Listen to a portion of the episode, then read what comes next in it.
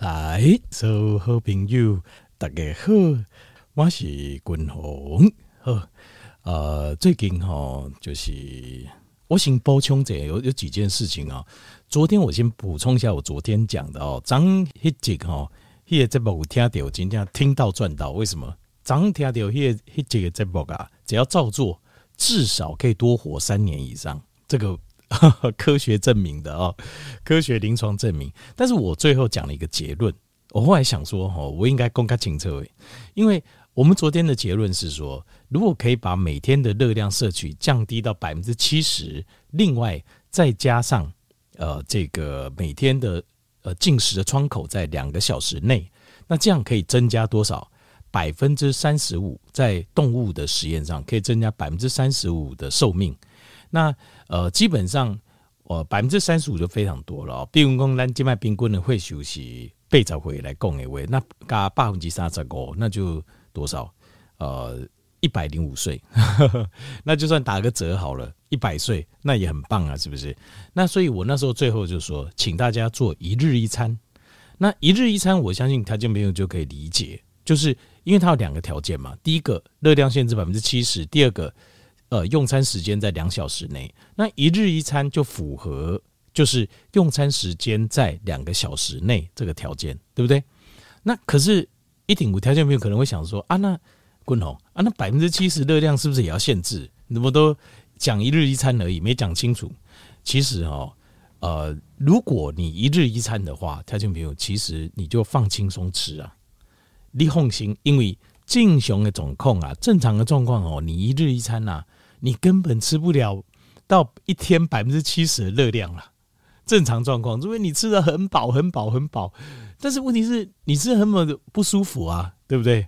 我们一日一餐哦，你大概可以吃到，我觉得大概八分饱，好，八分饱，我觉得是没有问题啊。八分饱到甚至九分饱，但九分饱已经很有点不舒服了哦。那呃，譬如说你如果一日两餐，滚龙流咖喱公你吃到七分饱就好，为什么？因为你还记得他说百分之七十的热量嘛，百分之七十的热量是不是就是差不多七分饱左右，对吧？所以七分饱，如果你一天呃吃两餐甚至三餐，你记得你就是七分饱，最多七分饱，不要超过七分饱。七分饱就是修夸五刚刚一霸，那样就差不多七分饱了哦。那但是如果一日一餐的话哦，基本上啊，像是碳水化合物、甜食。好，或者是说像你爱吃的什么东西，基本上不用太特别的限制。你讲嗯，阿米古农的刚刚讲低一点应该讲，因为一日一餐的状况之下哦，其实你肠胃能够吸收的是有限的。那你如果吃的顺序像古农冰兄期改一改，先吃菜、肉、蛋，然后可以的的就想吃一点主食，再吃主食。那主食吃完，假设还吃得下吃点甜食，其实的没有什么太大的问题。因为那个总摄取量不会超过百分之七十，不会，对，所以呃，而且胰岛素上升只有那么一次，所以也不会有太大的问题。所以，滚龙跟听一波，为什么我昨天直接告诉你结论一日一餐，就是因为一日一餐它一定会符合正常状况，都一定会符合黑人的条件，就是热量限制在百分之七十以下，再加上用餐的进食的窗口在两个小时内。那所以，听一波，公告家，你有没有觉得？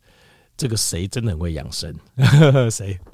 这个释迦牟尼佛啦，释迦牟尼佛啊，你还记得吗？他早他一天哈就一餐而已嘛，就早上哈拿起这个的托钵哦化缘，对不对？那条件你看哦，他托钵化缘不是说他自己在庙里面呢，他要走到位庙来对给他做给嘛，穿越得住嘛，可以啊，可以整阿桃来对啊，或是城镇里面呐哈，可以让托钵化缘，那是不是有运动？你还记得我们在讲，就是有运动，他等于有在走动，对不对？有在走动，然后一天吃一餐，过午就不食，是不是就一日一餐？所以是不是很完美？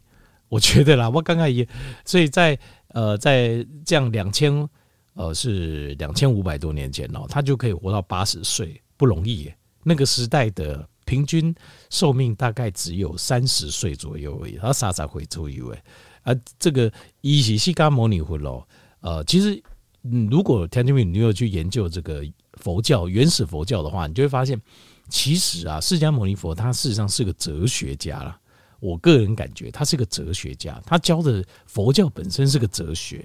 它并没有什么很多的什么怪力，呃，别不要说怪力，就是比较偏迷信的部分啊，或者是宗宗教部分，其实我觉得真的很淡。你如果可以用科学角度去看的话，事实上他就是个哲学家，就是他在教我们的是一个，就是啊，如何调整自己的内心看世界的一个一个一个道理啊。好，我感觉这样，所以你看他做的事情也非常符合科学，一日一餐。啊，非常符合科学。现在科学证明也是这样子。好，所以我做个补充啦，张周杰补充。他们这个，我们讲平均寿命的时候，哈，平均寿命的时候，呃，有时候我们一般你说哦，你讲平均会寿八十二个，不至于呢。我身躯边的人大部分活个都嘛高十外哦，一百都这样，没有错。可为什么平均只有八十？你知道吗？大概大家全世界平均大概就八十出头而已啊？为什么？因为要加上两样，一个是意外，哦，意外的人很多嘛，哦，意外这个东西没有办法控制嘛，哦，车祸啦或者是什么意外啦，哈，这不都控制。那还有一个很大众的是什么？自杀、自杀、自杀这件事情，你也不会说很多年轻人就会自杀了，对吧？二十岁、三十岁、四十岁、五十岁、六十岁都会自杀。哦，点都好像老多人自杀也不是没有啦，哦，相对我比较少听到哦，自杀这件事情哦，这就没有办法。那自杀这件事情哦，共同就许没个条件不用来讨论了。自杀这件事情，今天要讨论的主题啊，就是讨论自杀。那自杀哦，大家都我们现在看，其实很多的自杀，如果你去观察他的这些自杀案例前面的这个表现的行为或什么，除了少部分的自杀，譬如说。呃，我们看到历史上，为了这种殉国啦，好，或是殉情啦，好，就是像这种的，哦，就是我主动自杀，用生命来表达我的抗议，哦，或自焚呐，像这种，那这种当然就是特例啦，哈，就是特例。大部分的自杀就是因为活得不快乐，这是我活得很不快乐，很痛苦，所以我宁可死，我不想活着。好，这种自杀，这个自杀，呃。不好意思，共同个人刚刚这种自杀算是合理的，因为我们人是追求快乐的动物。但是你看那个那个体育主播哦，富达人，他特别要去瑞士安乐死，安乐死就是自杀嘛。他特别要去瑞士，为什么？因为癌症的带给他的那种全身的痛苦啊，已经远远超于他活着的快乐。他当然活着还是有快乐，譬如说他的呃太太啊，他的小孩啊。哦，甚至孙子或什么可以陪伴在身边，很好这样子哦。可是他身体上的痛苦啊，远远超过这个快乐。而我们人这种动物，身为万物之灵哦，就是很最特别，就是我们是追求快乐的动物。大概所有的动物里面，非常少有自杀这种行为，大概只有人呐。那也有人说，像鲸鱼搁浅有可能是，但是这个还没办法证明哦。但是我们看动物几乎是没有，只有人有。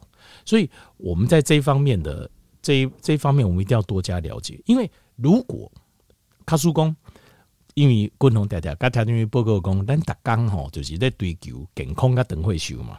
其实哈，应该再应该再加一下，应该是健康快乐、健康快乐跟长寿，按你在丢。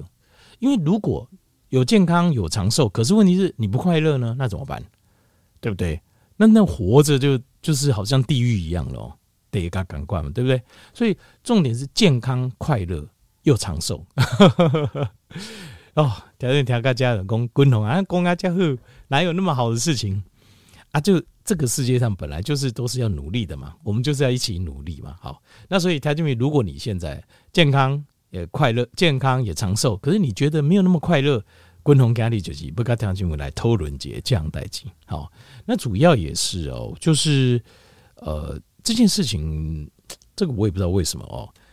这共同哦，所以这得电台服务哦，替大家服务哦，应该也二十几年哦，就立在瓦尼啊，然后呃地方电台有，全国电台也做过哦。那因为我接触到很多的听友，那我个人的感觉就是。啊、呃，这电台听又都有一些特色，比较特色，跟一般人比较不一样。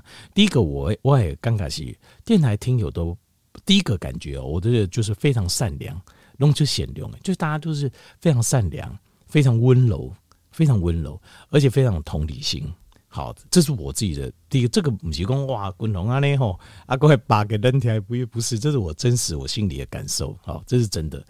我高炸我就顾为啊，讲仗义多为屠狗辈，负心皆是读书人。但是你看，哎，他这人哦，他跟弟媳就管了，有时候就太过理性啊，哦，有时候这人人的味道，有时候反而没那么强。说实话是这样子哦，因为呃这。呃，共同嘛，我就这朋友哈，也是这种高级知识分子。就是我就是觉得太塔卡雄管有时候会太理性，哈，太理性，或是呃，就是就是太有时候想到的，就是自己自己的就是呃利益来做考量了。当然这也不是不不对，好，这也不是不好，只是说呃，就是感受上不一样。刚修行刚不刚，但是等来听又就不刚啊，这样给我感觉都是非常有同理心。哦，很有同同理心这件事情哦，其实共同是混人来，就是因为我们大学哦学医学的都会训练一个叫同理心这件事情。我喜训练，但是我欢迎工单听又都非常有同理心，叫 compassion 哦，我记得叫 compassion，我有点忘记 compassion 还是 compass。好，同理心。那另外还有就是很善良、很温柔。好，我听到都是这样，但是但是有一点很特别是我的感觉。这个很简单，就是很多的，尤其是女性的听友，男性听友很多也是这样。就是电台的听友，还有个特色，就是好像都比较有点焦虑，有点焦虑的感觉，就是有一点焦虑的这种感受。我不知道为什么，哦，等于这个是我自己的这种感，或许是太为别人着想，很担心哦。这个我等一下会解释一下了哈。我等你该睡后条件比如了解哈。那那这个状况下。那很有可能就是会造成这个状况。那或许呃，这个也是就是可能电台的这种陪伴的作用哦，还有就是纯粹声音，事实上是比较不像是视觉有时候冲击那么强。那电台的话，有时候声音的陪伴、声音感情的作用，或许是比较强一点。所以这类的呃，电台的听友很多都是都是这一种比较感性。好，比较感性，然后比较为他为他人着想，可是他们通常会伴随着，就是会有焦虑的感受，好，焦虑的感受，而焦虑的感受，它这个东西，因为过去哦，单我们台湾人对这种精神科疾病啊，就是讳疾忌医，应该是这样讲。我有跟台湾报告过，我们以前学精神科的时候，老师就讲过一件事情，就是全世界没有一个人是。精神百分之百健康的，没有人百分之百健康啊！就是说你百分之百健康，就是你完全一点负面思考都一点都没有。为什么？就像是比如说耶稣基督，或者是说像释迦牟尼佛啊，你要把我钉死再说，OK 啊，没关系啊，我还是一样爱你啊。那释迦牟尼佛说啊，你要割我割一块肉给你吃，你要吃饱也没问题啊，你割去啊，我一样爱你啊。这个就是百分之百完全不会遇到任何事都不会有负面思考的，这太厉害了。这个不可能，这个世界上不可能有这种人。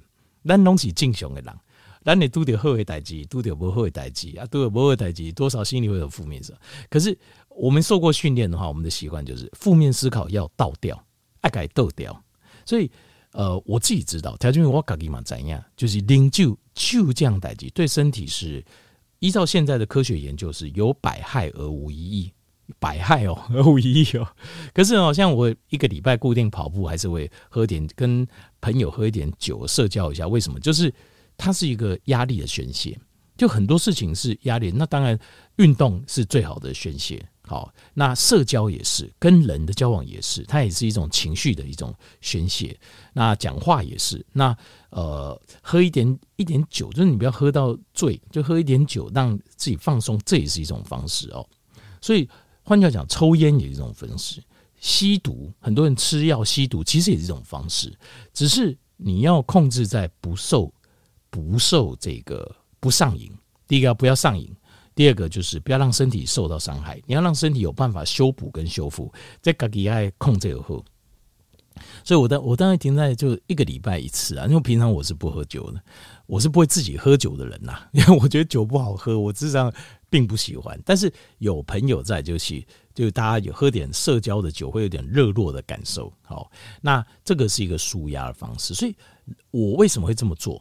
就是因为我接受了这个观念。我接受这个观念，就是人要适度的把压力倒出去，就是呃，笨手，你别人讲哇，那我怎么样怎么样，我再来怎么样怎么样，等我怎么样怎么样，我再来怎么样这样。他说那你就错，你的乐色在心里不能囤熊固，囤太久之后，它会磕到你的脑皮层里面去，磕到脑皮层里面去就不好喽。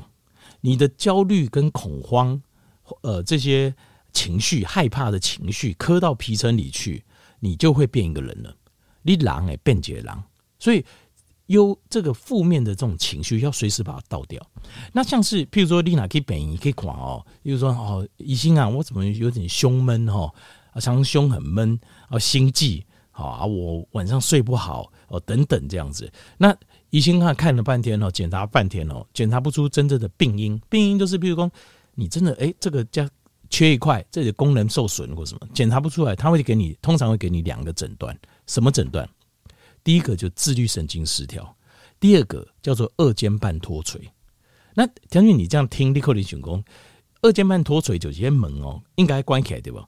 一波关起来，个个关柜头，个海龟，这种就是甩过去。所以事实上它是为什么？那是因为交感神经过度的运作。那自律神经失调这件事情是什么？就自律神经听起来我们说自愈神经出问题了，所以你才产生焦虑跟忧郁这样，其实不是。其实是有焦虑之后才产生自愈神经失调，但是因为他要给你一个比较好听的名字，这个东西其实自愈神经失调它并不是个病名啊，它不是个病名，它是你创造出来的，就是呃，这个比较婉转的告诉你，你应该去看精神科的一个 一个病名啊。所以你看自愈神经失调，你他最后就会转说，你去看一下身心科，来看一下神，现在用一个比较好听的名字啊，其实事实上这个没有什么。这个我共同个人领域，这个是没有什么。为什么呢？呃，我跟新该谈报告，为什么？因为很多家庭乱七八糟。为什么？因为爸妈可能有忧郁症或焦虑症或思觉失调。思觉失调就是以前说的精神分裂，它会遗传的。这种个性是会遗传的。可是你你想说，我们怎么样？譬如说，单打劫东啊，我们都可以把它控制的很好。最重要就是要从爸妈身上开始做起，就是你爸妈本身就要做。那做起要怎么做呢？就是你要认识自己的的症状，因为通常现在药物有两种，一种就是血清素过低，另外引起的就是有人说，呃，忧郁症有些人呈现出来哦，就是呃焦虑症或恐慌症，那有些人是忧郁症，其实事实上他们都是一体两面。什么东西有一体两面呢？血清素过低的一体两面。血清素过低，为什么这些所有的问题其实都来自于血清素过低？血清素过低为什么？因为血清素高的人哦，你看到有些人啊，发生那种大事啊，都很淡定，有没有？那种泰山崩于前人面不改色哦，这种都是血清素高的。血清素高的人就是这样，就是很淡定啊。发生什么代志，好，没关系啊。事情一件事情来就一件事情处理，通常都是这样子。血清素低的人就是，就算没什么事，他也都很紧张，紧张这个紧张那个，不知道在怕什么。你在这干啥？其实那是因为血清素的关系。为什么呢？因为在我们的大脑有一个叫做恐惧中枢，或叫情绪中枢，这个东西叫杏仁核。那杏仁核哈，它它事实上它也是很重要。为什么？杏仁核其实就是我们身体的。我们大脑的肾上腺素，那它就是呃，就要感知外来的危险跟威胁的。那它感受很强烈嘛？那它感受很强烈，它就会表现。表现什么呢？它表现出来就是恐惧、害怕跟恐慌。那当然，这个重不重要？这个很重要，因为我们以前人在原始环境当中，你必须要对环境当中要会怕。可是。过头了就不好了嘛，所以我们身体有一样东西是在控制的，什么东西控制它呢？就是血清素，就是我们的血清素就是在控制这个杏仁核，阻挡它过度表现的。可是有人可能先天的血清素不足，那就会有问题了。当你血清素不足的时候，可是你的额叶就是，古能我刚才报告，就是我们的思考能力，在前面的人类跟动物不一样的，如果你额叶又很强而有力的话，你呈现出来是什么？就是焦虑跟恐慌，就是哇很紧张，然后很多事情好像很多事情要做这样子，那也不知道要做什么，那每天好像很担心很多，但是又不知道担心什么，焦虑跟恐慌。如果额叶比较力量比较弱的，呈现出来就变成忧郁症了。忧郁症有两种，一种就是这一种血清素低，额叶又无力的，呈现出来就是忧郁；而额叶有力。血清素低，呈现出来就是焦虑跟恐慌这样子。那另外还有一种忧郁症叫多巴胺低型的忧郁症，那种忧郁症呈现出来就是脑袋一片空白，但是对任何事都没兴趣。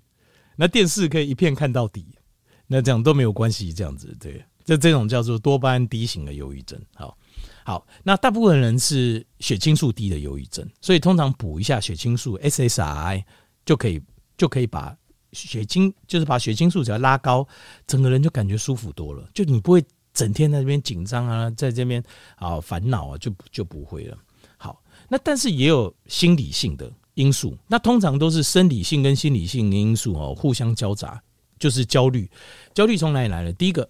譬如说，过去发生一件事情不愉快，或是过去有失败，哦，有失败过什么事情，有什么挫败，或是人生中发生什么事情，他觉得呃做的不好的这件事情，他一直想他，然后每次想都不痛快，每次想就不高兴，回去想就不高兴，回去想就不高兴，那。像这样子的状况，就是你自己在加，就是自我加深，叫 reinforce，就是心理性的，你自己去强化，你本来的血清素就不足了，性能核就过度表现了，然后你又会去过去去挖一些自己过去失败、挫败，或是觉得做不好的事情来来伤害自己，这个就是心理性的，好，过去的一些创伤来伤害自己。那另外还有一种心理性，就是对自己设定的人生目标太高。自己做不来又硬要做，就太看，呃，这个，因为我们我今天讲这篇是根据慈慈济医院哦的神经内科的方世清医师哦他讲的，我把它做一个整理啊。好，我我发现他在这方面的研究非常透彻，呃，而且他是从荷尔蒙还有神经传导物质来解释这整体的现象，再加一点心理的因素加进去，所以我觉得他讲的非常好。所以大家条件不用来做混用，因为我们要健康、快乐又长寿嘛。所以一定要快乐这一块嘛，啊，不然活那么长了干嘛？对不对？太看得起这件事情就是这样。譬如说，同事啊、主管会有要求啊，你做不到，但是你就硬去配合他，想说啊，大家都这一搞，我马这一搞，这种想法，或者是说，譬如说，你也搞定爸爸妈妈或是配偶会情绪勒索啊，你怎么都没打电话给我啊？你什么时候打那个？什么时候怎么不打电话啊？那什么什么什么事？这种其实都是情绪勒索。我高兴打就打，我不高兴打就不要打。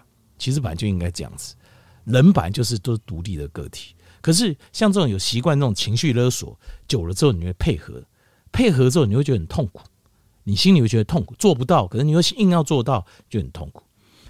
方世清医师他提供了一个正确答案，我觉得他讲得很好。他说你要跟他们讲，是我能力不足，没办法配合到那个地步，真的很抱歉。不是我不孝顺，不是我怎么样，不是我的，是我能力不足，可以接受自己不足，然后想办法做，这是最好的。好，健康快乐又长寿，大家条件比如做结婚用哦。